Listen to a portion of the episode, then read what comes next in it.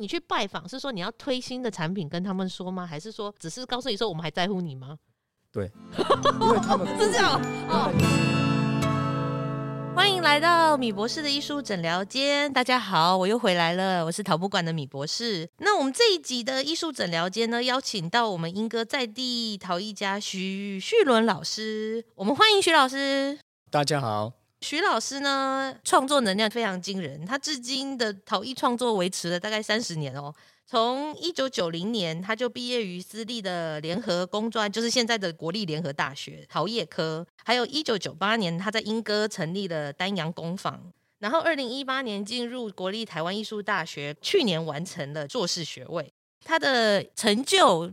不只是在学术上，同时他在比赛还有展览方面呢，也是经验非常丰富。像是二零一一年的北陶奖设计首奖啦，二零四年南投就是玉山美展的首奖，反正也是一个就是首奖优选，就是集结就是于一身的人。然后他也是陶博馆举办的台陶奖榜上有名的常客。这样，二零二零年呢也获选为工艺之家。符合时事的就是二零二一年我们陶博馆办的台湾陶艺奖。得到创作奖的优选嘛？是，因为我们台陶奖的受众是针对国内的陶艺创作为主，像今年就是含卓越奖嘛、创作奖、呃实用奖，还有新锐嘛，对不对？对新锐，对对对，所以我们我们很努力在要栽培，就是年轻的就是陶艺家，所以麻烦大家有空也要来投投哈。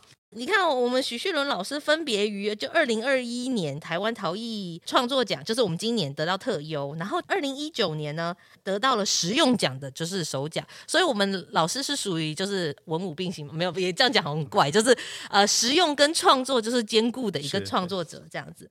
呃，先帮我们介绍一下好了，这一次的那个创作奖特优的作品《孕育出生》啊，对对对，哦，这件作品呢是我在。去年的时候，毕业个展的作品，这一系列作品哦，是以巢为出发点，以巢为原点。你说鸟鸟巢的巢是吗？对，鸟巢的巢。这一系列作品当中，我以巢啊为主体，然后再延伸到其他的议题。那这一件作品是我一开始出发的原点，它整个作品的高度哈，大概是一百七十公分左右，那宽度大概是一百六，那它是一件组合式的作品。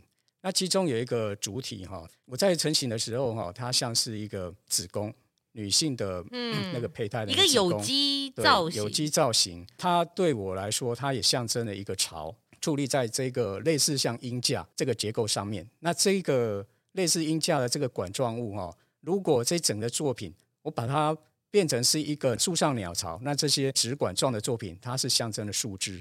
那如果是在母亲的那个胚胎里面，这些管状物就像是。心里面的骨骼跟血管，把这个主体把它支撑起来。你这个尺寸很大，因为一百七十公分等于说人等的身高嘞。是，是，就是下面的支架是黑色，然后上面有个有机的像甜甜圈的造型嘛。对，对对。但是那个就是你讲的那个潮的部分。对。那这次得奖有什么感言要跟大家分享一下？尤其是在参加陶博馆的竞赛当中，从以前的北陶奖一直到现在的台陶，曾经得过首奖。嗯。那首奖都是比较实用的作品，或者是设计类的作品，创作类的作品哦，始终是一直都是入选而已。因为这一次得到特优了，所以应该是可以画下一个完美句点。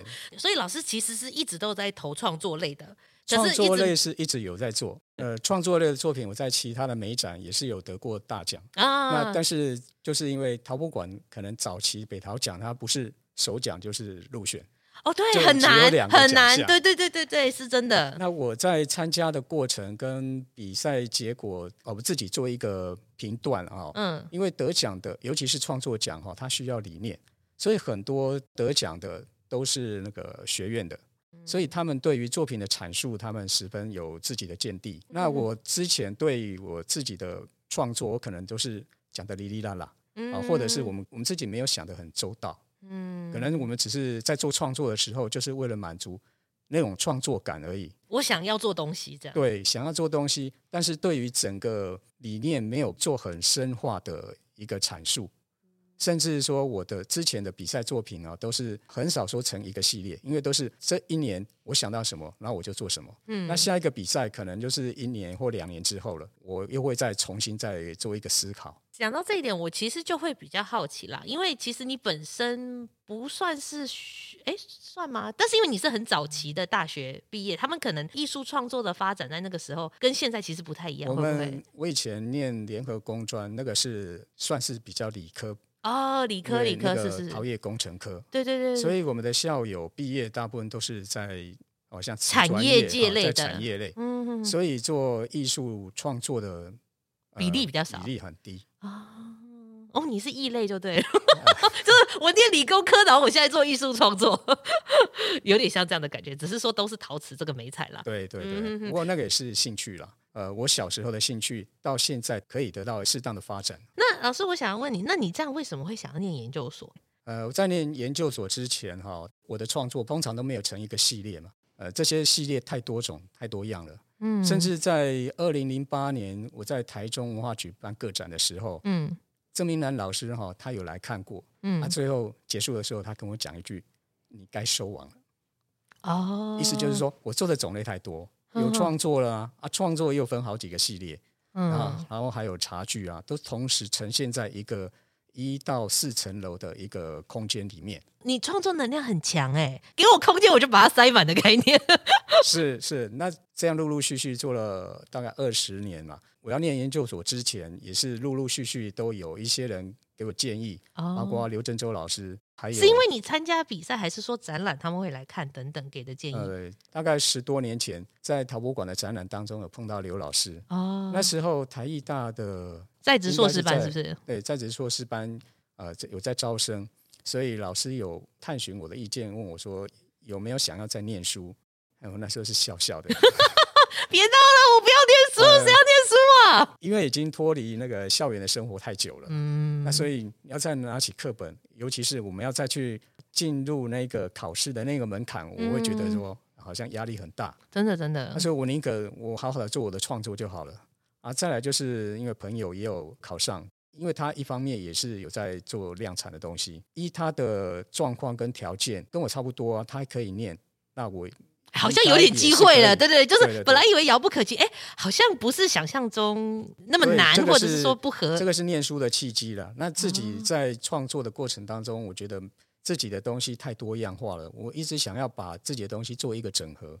那那时候也有想，因为好几年没有办过比较大型的个展，我如果念工艺系的话，哈，那我们毕业门槛就是要有一个毕业个展，那我们刚好就可以利用这个机会，除了写论文之外，做。这个作品的论述，把它完整的呈现，跟我现在的茶具创作有一些区隔开来。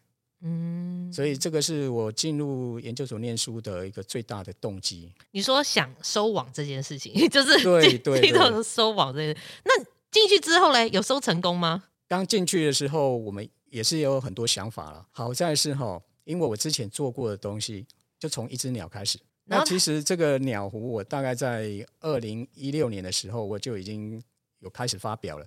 只不过那时候是比较阳春版，单纯的鸟壶，它是壶中合一，就是茶壶靠近茶海的时候，嗯，它会结合变成一只鸟。要泡茶的时候，茶壶拿开，它就是有实用功能的茶壶跟茶海。所以这件作品厉害之处是说，当它组成的时候变成一件雕塑作品，对，它分开的时候就是各自单件的差距。那就是因为。这个鸟壶，所以刚开始我们在呃跟老师在讨论我的创作的时候，我介绍我的鸟壶，然后我在定我自己的主题方向的时候，就写鸟巢，后来就变成以巢为原点，嗯，这个主题，一个更纯粹一点的概念。对对对，就把鸟拿掉，所以毕业创作的开始是从这一只鸟开始。你今年得奖的作品，那个潮其实也是源自于对对二零一九的，所以我们博物馆的展览见证你的创作发展，就对了。对 就是老师都把他的精华做好之后，就说好，我要发表了，就拿来陶博发表。包括台北县美术家大展啊，或者是以前有展过的作品，嗯、其实都有超的影子。但是我是因为从念研究所这个过程，我在写论文，回顾到我以前作品，而我发现真的很多的作品都是跟潮相关。包括我曾经在阳光展示展过一件作品哦，它是一个白色的树林，上面有一个鸟巢，上面有一只雏鸟。另外还有一只雏鸟，还有一颗蛋，快要掉下来。这件作品也是很明显的有潮意象的作品，所以因为念研究所的过程，我才发现到原来我一直在做潮。突然发现，其实我好像默默的一直在关注这件事情，只是我不自知。对，那啊，所以纯属个人好奇，你进研究所之后，对于写论文这件事情有冲击吗？啊，冲击非常大，包括我们以前已经几乎没有在用电脑。哦，对耶，所以我们在。刚开始做简报的时候，呃，都是抓着同学来问。不过好在同学都是年轻的，互相帮忙嘛。对，所以我们在我进去的时候，我年纪是算最大的。我意思是说，你在念研究所的时候，有想说，原来其实我是要做研究这件事情。我知道我是在做研究，但是没有想到说论文的结构哦，跟我想象的不一样。其实也没有正式看过什么论文啦，可能我们看的是技术报告之类的。问这个问题是因为，不要说你了，我当初报考研究所，我也搞不清楚论文是什么，只是想说啊，好像念研究所大家都变得比较厉害了。结果后来一个论文就开始跟你讲说研究架构，跟你讲说文献探讨，然后你就想说，我的老天呐，这是什么？对 对，当初只是想说写的论文跟自己的创作相关，但是没有那么多引经据典嘛。嗯哼哼哼，那我们从这里我们就可以知道说写的过程，我们也是要查一些资料。我没有念过艺术史，到现在也没有说研究的很清楚了。哦，这很难，这很难。但是至少我大概知道说结构啊，或者是解构主义啊，大概是怎么一回事。至少知道好像曾经发生过哪些事情。对，反而从这些艺术流派当中，我又可以去回顾到我的作品，甚至我在国中的时候，可能有做一些毕业纪念册的那个美编，我曾经画一些图，我自己就可以分得出来，它是属于什么样的。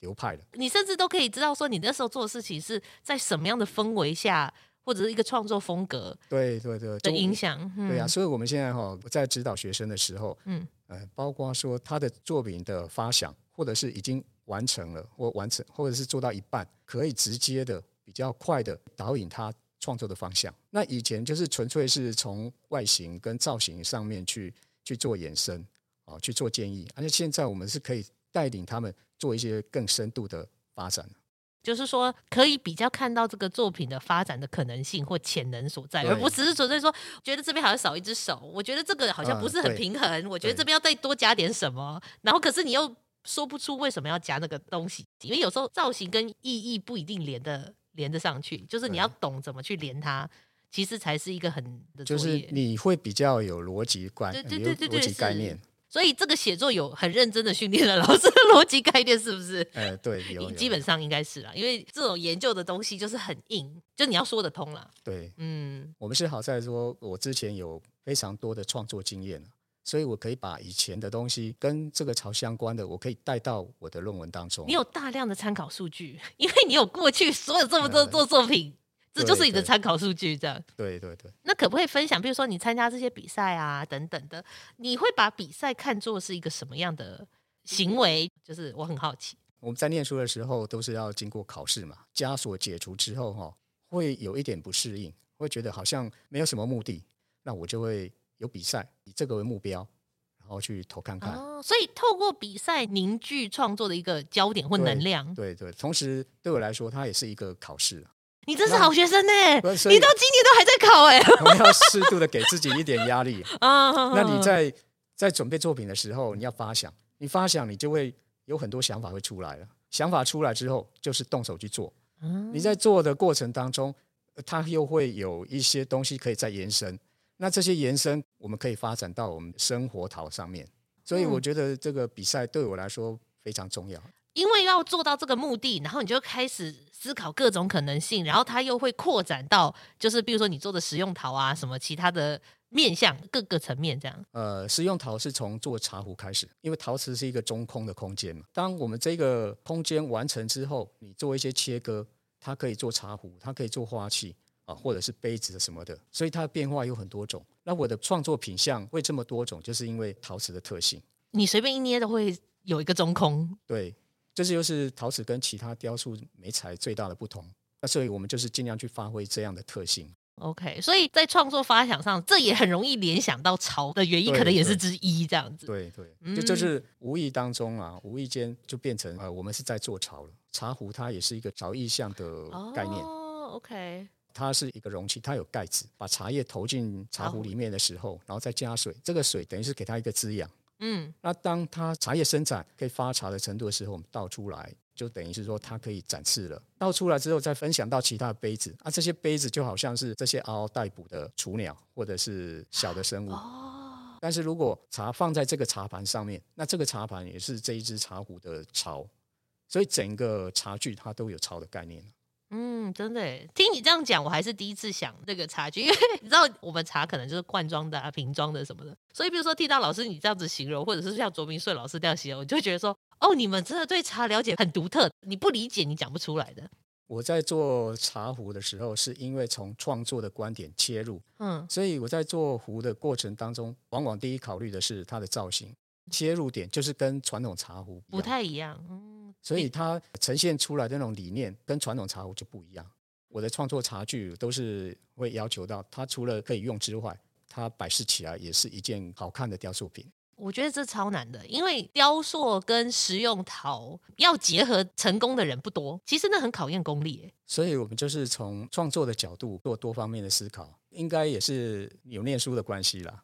嗯、那所以哈，你想的方向就会比较多元。嗯、呃，可能它是一个组合的，或者是一个呃排列的概念。嗯，那我们用这种方式把它兜成一组茶具，把它兜成一组茶具，这个跟我小时候也有也有关系。嗯，怎么说？我小时候喜欢画图，还喜欢玩模型。嗯，常常要是有零用钱之后，就常常去偷买一些乱买东西。那个机器人回来组装，类似像钢弹那一种。哦，是要把它从那个东西拔下来，对对对，然后就是类似塑胶片扣起来这样子。对，那早期是呃都是要用胶水粘。胶水哦。对，哦、早期就用那个模型胶。现在是用扣的嘛？现在用扣的就可以了。嗯、时代的进步。什么对卡榫啊或什么，然后以前是完全做美劳哎。组合起来之后哈，它的关节也可以还是可以动哦。再加上小学的时候，我最喜欢机器人的卡通，就是无敌铁金刚。嗯哦，那无敌铁金刚，呃，那个作家我忘记了，嗯，但是他是第一个把这个机器人变成一个大型的机器人的这个卡通，就是以前可能有类似机器人的卡通嘛，哈，但是都是大概是一般人等身这种高度，嗯，但是他第一个是把它画成说像大概大楼那种高度。你说变形金刚的前身是不是？呃，也可以这么说了。然后再来就是始祖始祖，再来就是一个指挥艇嘛，啊，指挥艇组合这个概念。所以让我联想到我们这个茶具上面的茶壶放在这个茶海，或是放在这个大的一个茶盘，或是一个载体上，嗯，它也像是指挥艇组合。这样的话，其实我就觉得更合理，因为像老师你讲的，我们刚刚讲说那个鸟壶嘛，鸟坐落在一个就是槽上面的一个造型的时候，其实那个鸟不是。我们看到的那种很有机自然的鸟，它其实是机械的。我那时候就在想说，诶，这个鸟为什么要穿盔甲？可是刚刚像你讲的那个钢弹啊，那种的，在我看起来会有一点那个影子在。一开始我做鸟壶的时候，哈，那个翅膀是翅膀是没有的，它就是一个茶海而已，嗯，就是鸟形的茶海，嗯。后来有接触金工，呃，之前有先去学过金扇跟举捕嘛，嗯，所以有开始接触到金工，慢慢的就会想要。哦，还有一个研究所的同学，他是做金属的学长，嗯，他不是金工，他是做球形关节，哎，所以我会把这个做一个联想，我们用金工来做这个球形关节啊，所以如果把它用在鸟上面的话，那它是不是翅膀就可以展翅，就可以活动？因为我们陶瓷要做球形关节，尤其你要做那么多关节的拼凑，有它的困难困难度，对对对对，而且那个我们关节的地方啊，或者是翅膀，我们要展开，如果是陶瓷的话，会很薄。我们常手常常接触可能会破裂，嗯，所以会选择用金工来完成它。哦，所以它有部分是用金属，就是那个翅膀的部分是用金属完成的吗？对。哦，我还以为是上金水，所以你这算是复合美彩嘞。那是因为你看到现在这张照片哈，它是合起来的，嗯、那其实它还可以展示展示的。哦，好有趣哦。老师，我们来谈谈好了，你是怎么开始接触到陶艺的？开始接触陶艺是念联合工专陶业工程科，嗯，所以是从专一的时候就开始接触了。这个单位像我们刚刚讲，它就是专门在培训要进入产业界，类似像工程类的人才这样子。对，呃，所以它内容会要你们做，比如说材料实验吗？还是要要要？OK，然后材料实验又要啊。但是基本的还是要从揉土开始。对，我们基本的我们有传统陶瓷哦，还有再来像玻璃学啊、窑炉学，我们都是要接触到。但是这两年接触的东西很多，可是都不专。那、啊、你要专的话，主要还是要进入业界。哦，那当然是。但是至少我们在进入业界之前，我们对于陶瓷，我们不是一张白纸。嗯嗯嗯。啊，我们是已经有所了解。有让你们自己发挥的课程吗？就是像比较创作型的。啊，有啊。哦，也有，是不是？有有。但是两年的训练并没有办法让你做到像大学啊或雕塑系他们做的比较创作的东西。所以那个创作大部分都是在课余的时候来做。嗯、大部分的时间我们就是做一些杯碗啊、拉胚啊、茶壶。还有泥条成型的东西，像你后来毕业之后就直接进入产业界了吗？之前有提到吗？你是在卖陶瓷原料，原料什么样的原料？一开始我们在找工作的时候，哈，我是骑着机车到英哥来，就大街小巷乱逛，这样乱逛嘛，哈，就是因为一个招牌就吸引我进去。那招牌上面是联合工专陶业科校友会。哎，为什么你们陶业科的校友会开来莺歌了？呃、因为这应该是在苗栗吗？还是我们校友会哈？通常那个看板会跟着会长哦，会长走。对，那时候就是前东家哈，就是原料公司，嗯，是新美陶瓷原料。然后我学长在那边是当主任，嗯，那所以我就不假思索，我就直接进去跟学长打听一下，说有没有什么工作。就他，你学长就是那个时候的一零四，因为在原料商哈。他接触到很多了，应该也是说眼线吧。哦，也有可能。呃，包括传统陶瓷啊，或者是瓷砖啊，电子陶瓷，只要有需要，嗯，大概我们前东家都有，都有卖。对，所以他就问我说，我想要在现场，或是在在原料，那我是直接跟他讲在原料，因为现场可能就是直接到工厂嘛。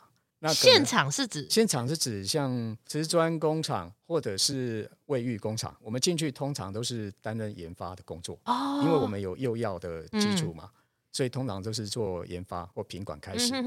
那、所以我当初如果是选择现场的话，我现在命运可能就不一样。不一样，真的。啊、我现在很多校友哈，他们当初走现场，现在大部分都是在国外，要不然就是大陆。台湾的陶瓷产业哈比较没落。那转移去国外了，转移去那边。但是不管是没落或者是兴盛啊，在生意正好的时候，他们也会到外地去扩厂。嗯，所以当然这些技术人员也会跟着去啊。所以很多校友都是在国外。我选择原料公司是因为我可以看得到比较多。怎么说？你进入工厂研发，你可以得到比较专业的知识。我如果是在卫浴工厂的话，那我可能对注浆啊或卫浴的制造过程我会很清楚很了解。但是你就局限在卫浴这方面的。哦，那我如果是在原料商的话，我进可攻，退可守。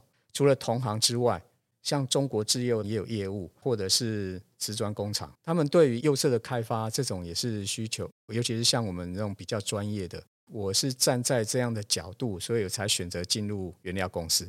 那一开始就是在实验室，就是每天都试釉。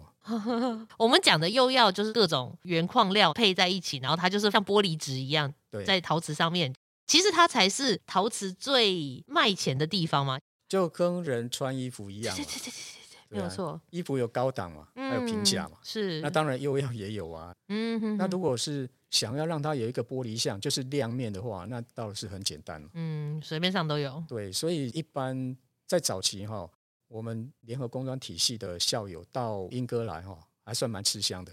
因为那时候大部分的摇业工厂都是闭门造车，或者是跟原料公司去买现成的釉，嗯，甚至是买配方，所以开发真的很重要。对，开发是很重要。所以我们学长他们到公司哈，到工厂可能都是负责釉药开发的这一块。嗯，你们就是那个陶艺界的台积电，就是那个所有的核心就是技术价值，就是都在你们这一票人身上。那，那现在这个釉药比较没什么秘密了，而且陶艺班都有在开釉药的课程。你们做的那种是要符合大量生产的啦，像艺术陶瓷这种，你可能去实验的配方，可能还会因为收缩率有裂啊，或者是对，但是那个都是基础了，因为量产的东西你就是要要求稳定嘛。嗯，陶艺的话，你主要是要有变化，可能我们可以选择用叠釉啊，啊，或者是不同的烧法，可以比较放胆去玩一点这样。对，那那个产业就不能这样玩了。那呃，像你在。那个地方后来工作嘛，就是负责弄釉药这些东西。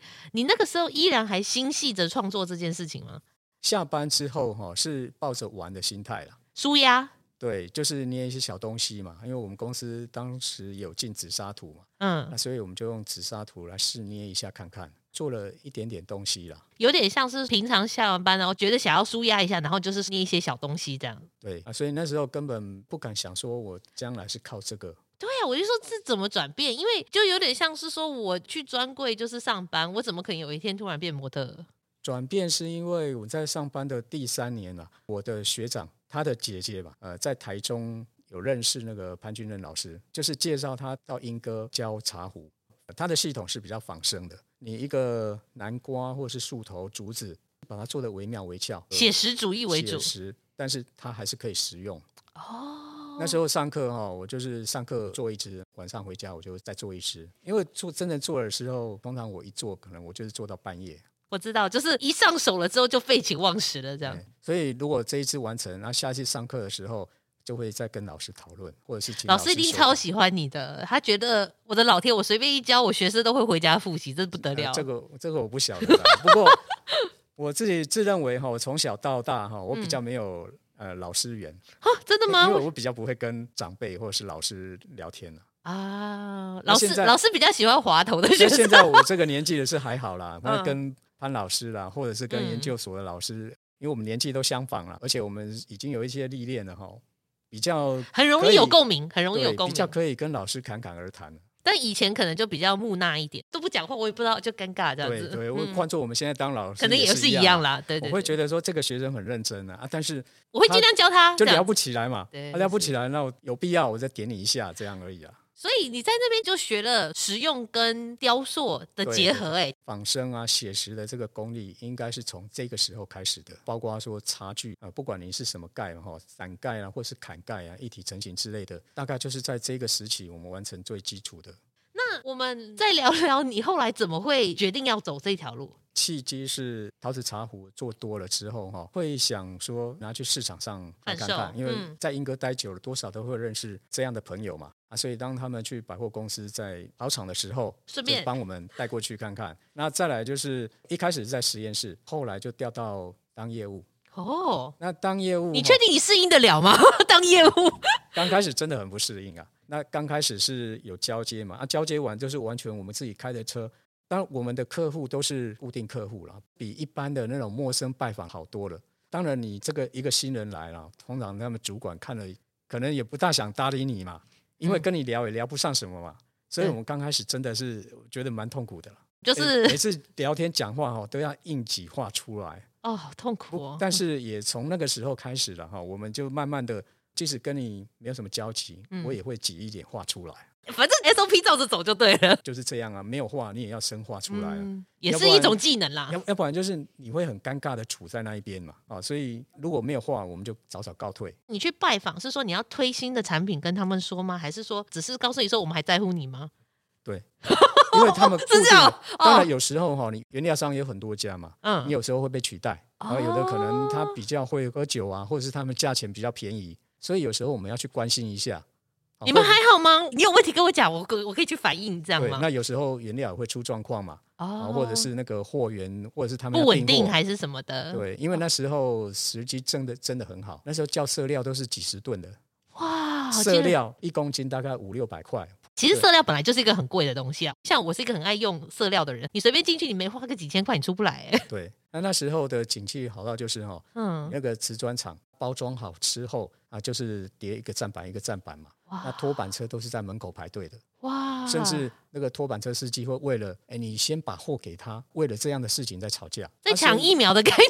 对啊，所以我们那时候比较容易会拼价了，有一点销价竞争的感觉是吗？因为量太大了。对，那当然你还是要有一点特别的手段啊，是因为他已经就是看我这个单要给谁而已的的问题。经过这一段哈，我觉得我我不是这一个料了，我的心里还是想要做创作。所以这个故事告诉我们，我们要鼓励年轻人出去工作。你只要工作过之后，你马上就知道你这辈子要做什么。很 很多年轻人他毕业之后，然后直接去创业嘛。那、哦、我觉得还是经过一段历练会比较好，去看看看看外面的世界是怎么样。对，因为好像如果你直接创业的话，其实也容易挫折感蛮大的，因为世界的运作是有它一个法则在的。对，我高中是念高职嘛，即使我知道我的性向在哪里，我从小就知道啊，可是我并不会因为我喜欢画图，我就去念美工科。我是把电子、机械都排在最前面的，那因为考不上，后来才一直填填填到最后是印刷科，那所以分数到那边就念了。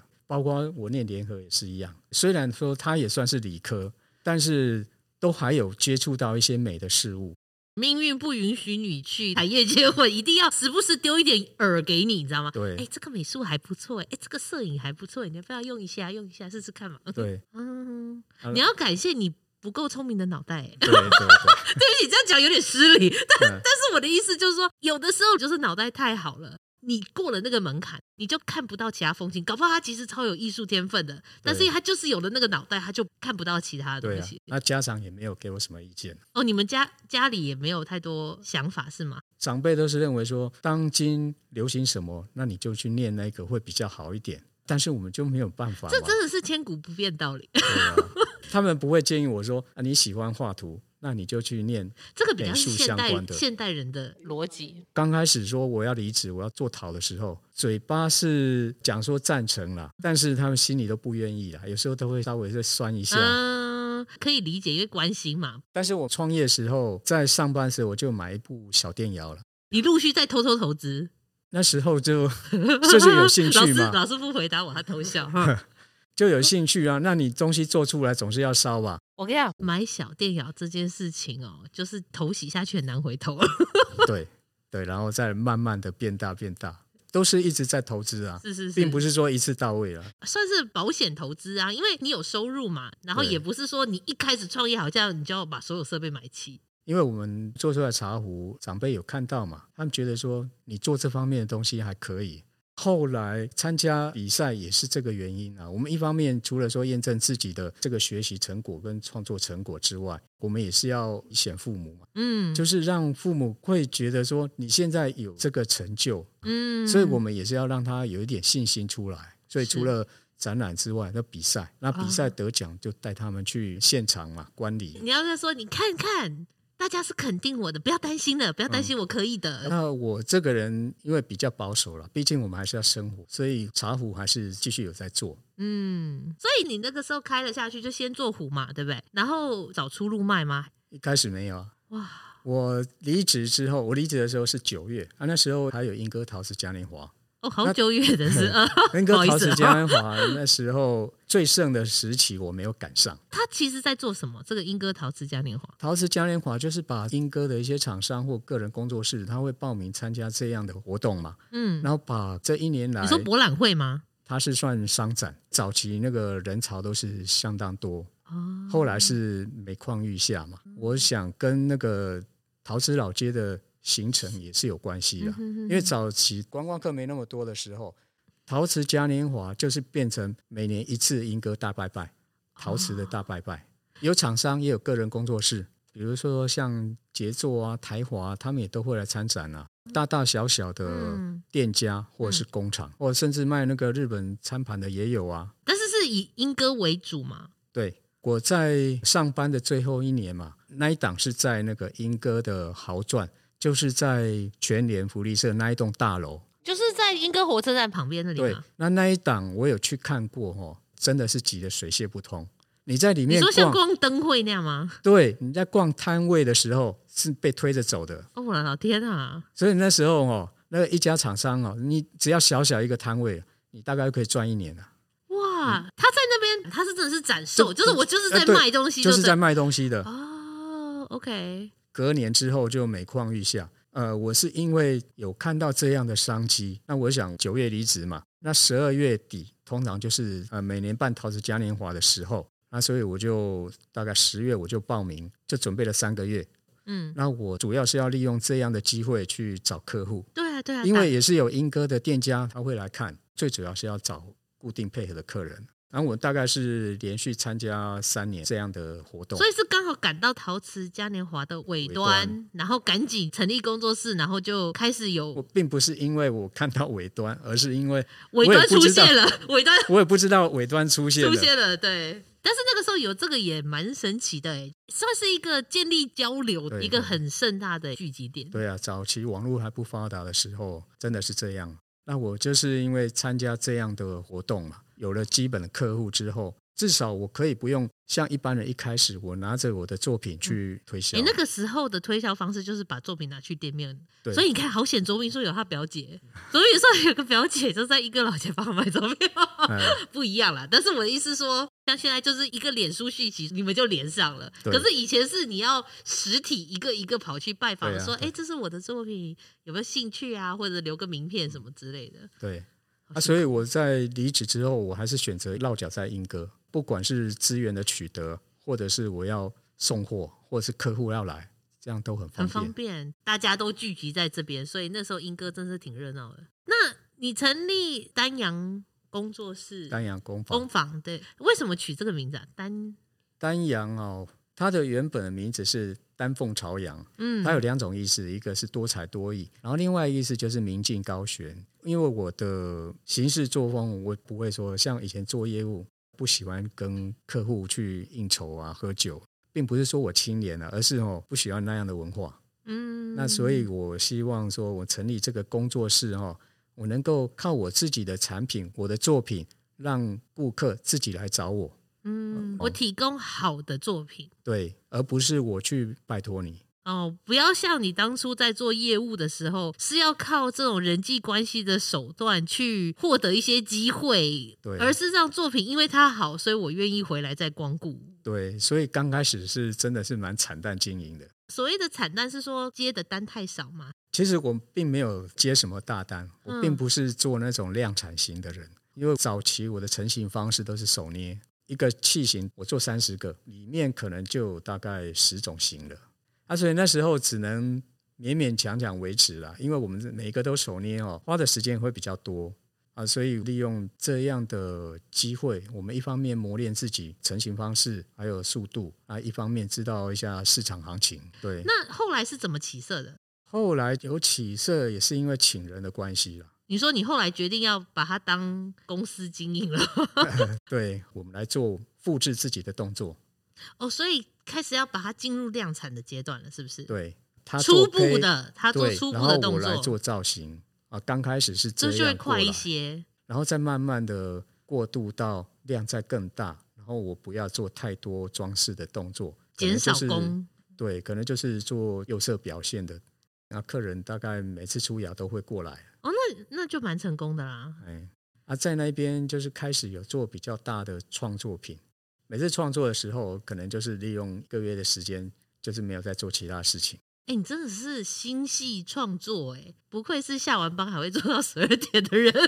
在那一段时间哈，我常常被被另一半念，因为有一段时间哈，我们是就住在那个铁皮屋，那时候还没买房子，所以晚上都还有在继续做。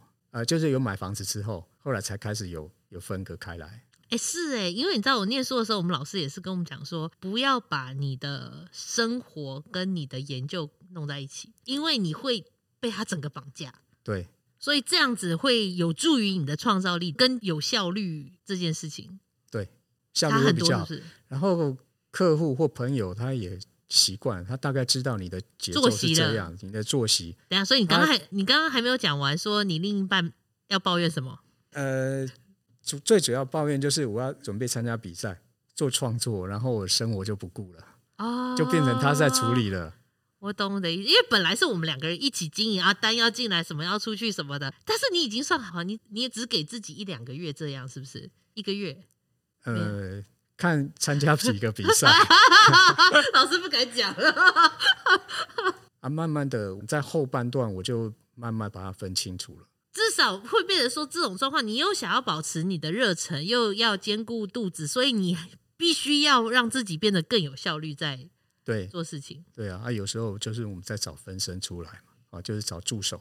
老师讲到助手，因为像我们之前就是培训那个青年雕塑坊，也有好几个是老师工作室出来的嘛，哦、是不是？啊，对。透过找助手，其实你也是间接在培训这些未来可能投入这个领域的人啦。对。比如说像助手这一块。嗯，身为老板的你有什么想法建议？就你的观点，你会觉得说现在的刚毕业的学生，因为他已经不是像你那个年代的的状态，你觉得他们需要什么样的一种特质啊、素质，或者说他要对这个环境有什么认知？有什么建议可以去帮助这些可能迷惘的年轻人呢？呃，我在找助手哦，当然先决条件是他要有学习的热忱嘛。他工作的时候，我会适时的去观察他。我就是因为这样啊，所以我会开发很多样的东西，包括呃动物的摆件。动物的摆件，我到现在开发应该是超过三十种。哇，很多哎。对，有陶板成型，也有呃压模，也有注浆的。开这么多型，无非就是我能够让那个客户他的有选择性，对，他选择性多。再来就是我如果请员工的话。我可以让他可以多样的学习，所以我的员工刚进来可能都是做这些动物哦，比如说像一些组装的啊，或是做眼睛一些小部分的啊工作，然后慢慢的从这里再去练技术啊，可能再来呃练到手作啊、拉坯啊这样的工作。就是说，如果他有足够的耐性跟愿意学习的能力，他其实，在老师这边其实可以学习到蛮多东西的。所以有兴趣要在这个产业发展的人啦，我个人觉得，因为它不容易，所以你要有一点投资的心态。就像老师早期讲的，你今天学最快就在产业界。那我们最后来问一下老师，你认为我们做艺术创作，其实最后在追求的都是什么？对我来说啦，我觉得是记录当下。那再来就是自己心境的抒发。比较高调一点的话，就是。发扬时代精神，活在当下，做的就是当下的东西。那所以我觉得，当代的艺术家做在地的东西，这一点蛮重要的。因为生在这个地方，这个时空背景下，对，我见我思，大概都是这样的人事地物。所以你觉得艺术创作它其实有点像是另类的时代记录方式，对。对但是它是有个人很大诠释的部分，但是忠于这个时代的精神。对，因为每一个时代都有它的一个流行的东西嘛。我在英歌做陶大概二十几年了，刚开始的时候是流行汝窑，嗯啊，甚至有一些比较不明就里的，反正只要哈，嗯，你是白釉烧好了之后有开裂染墨汁，这样就一定可以卖。哦，你说他们的审美跟贩卖标准就是这么单纯？因为那时候流行嘛。我曾经也这样做过啊，真的啊，那个马上卖掉。再来，那流水我也做过一段时间啊。再来，天目釉我没有跟上。哎、欸，你真的好懂英歌的流行哎，真的是有在关注市场，有没有？我只要一做这个就会卖哦，市场反应良好。啊、动物也都有啊。哦，动物我觉我相信动物什么年代都可以。像我的动物，还有我的茶壶，呃，我的收藏者啦，嗯，或者是我的客户，大概一眼就可以看得出来了，很鲜明的特质啦，是不是？对。可能变就是我最大的特色吧。出窑，我要是看到都一样的东西，我心里会没有什么成就感啊。所以我的一我一窑里面哈，大概最起码有十种釉色。哇，你真的好移花哦，就是很厉害哎。每一窑我都在试不同的搭配啦。而且你很有实验精神。其实也试不完。如果试完，你就去别的圈子了吧？是不是？对啊，对啊，就是试不完。嗯。所以我很多时间都是花在这上面。所以每一次的创作就是一一个新的尝试。但是老师，你的尝试速度也算快，也算蛮快的，就是量产型啊，然后又爱求新求变啊。然后你上次说你一个展览是四层楼，是不是？就是在那个台中文化局，对，四楼。然后你你全包了吗？是吗？包了，因为那时候是获得大墩工艺师嘛，那他们会有邀请展。你扎扎实实展现了你工艺师的能量，我们感受到了，我真的是东西做太多种了。我，我没有看到，但是我我我可以就是想象这样子。那我们今天就非常谢谢我们许旭伦老师有空参加本期的诊疗间，那也恭喜老师这次得奖。那如果就是有想要看许老师这一次台陶奖的得奖作品，记得要把明年的时间留下来给陶博馆哦。预定的展览日期是二零二二的四月一号到二零二二的十二月十一，所以有空一定要来哦。没有道理不来，我们都展半年了。那我们就下一集见喽，拜拜，拜拜。